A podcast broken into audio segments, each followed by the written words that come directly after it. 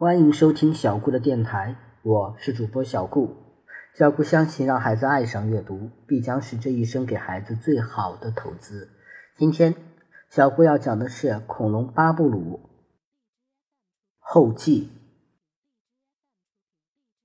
六千多万年前，地球上出现了一次漫长的冰河期，此后物种更替，新的生命代替旧的，统治着这颗美丽的星球。关于恐龙的灭绝，人们有很多种说法。那么，就让这个说法成为美丽的传说。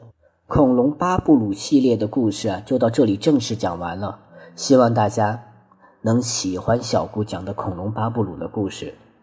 谢谢大家的收听了，小顾会努力讲更多的故事让大家听的。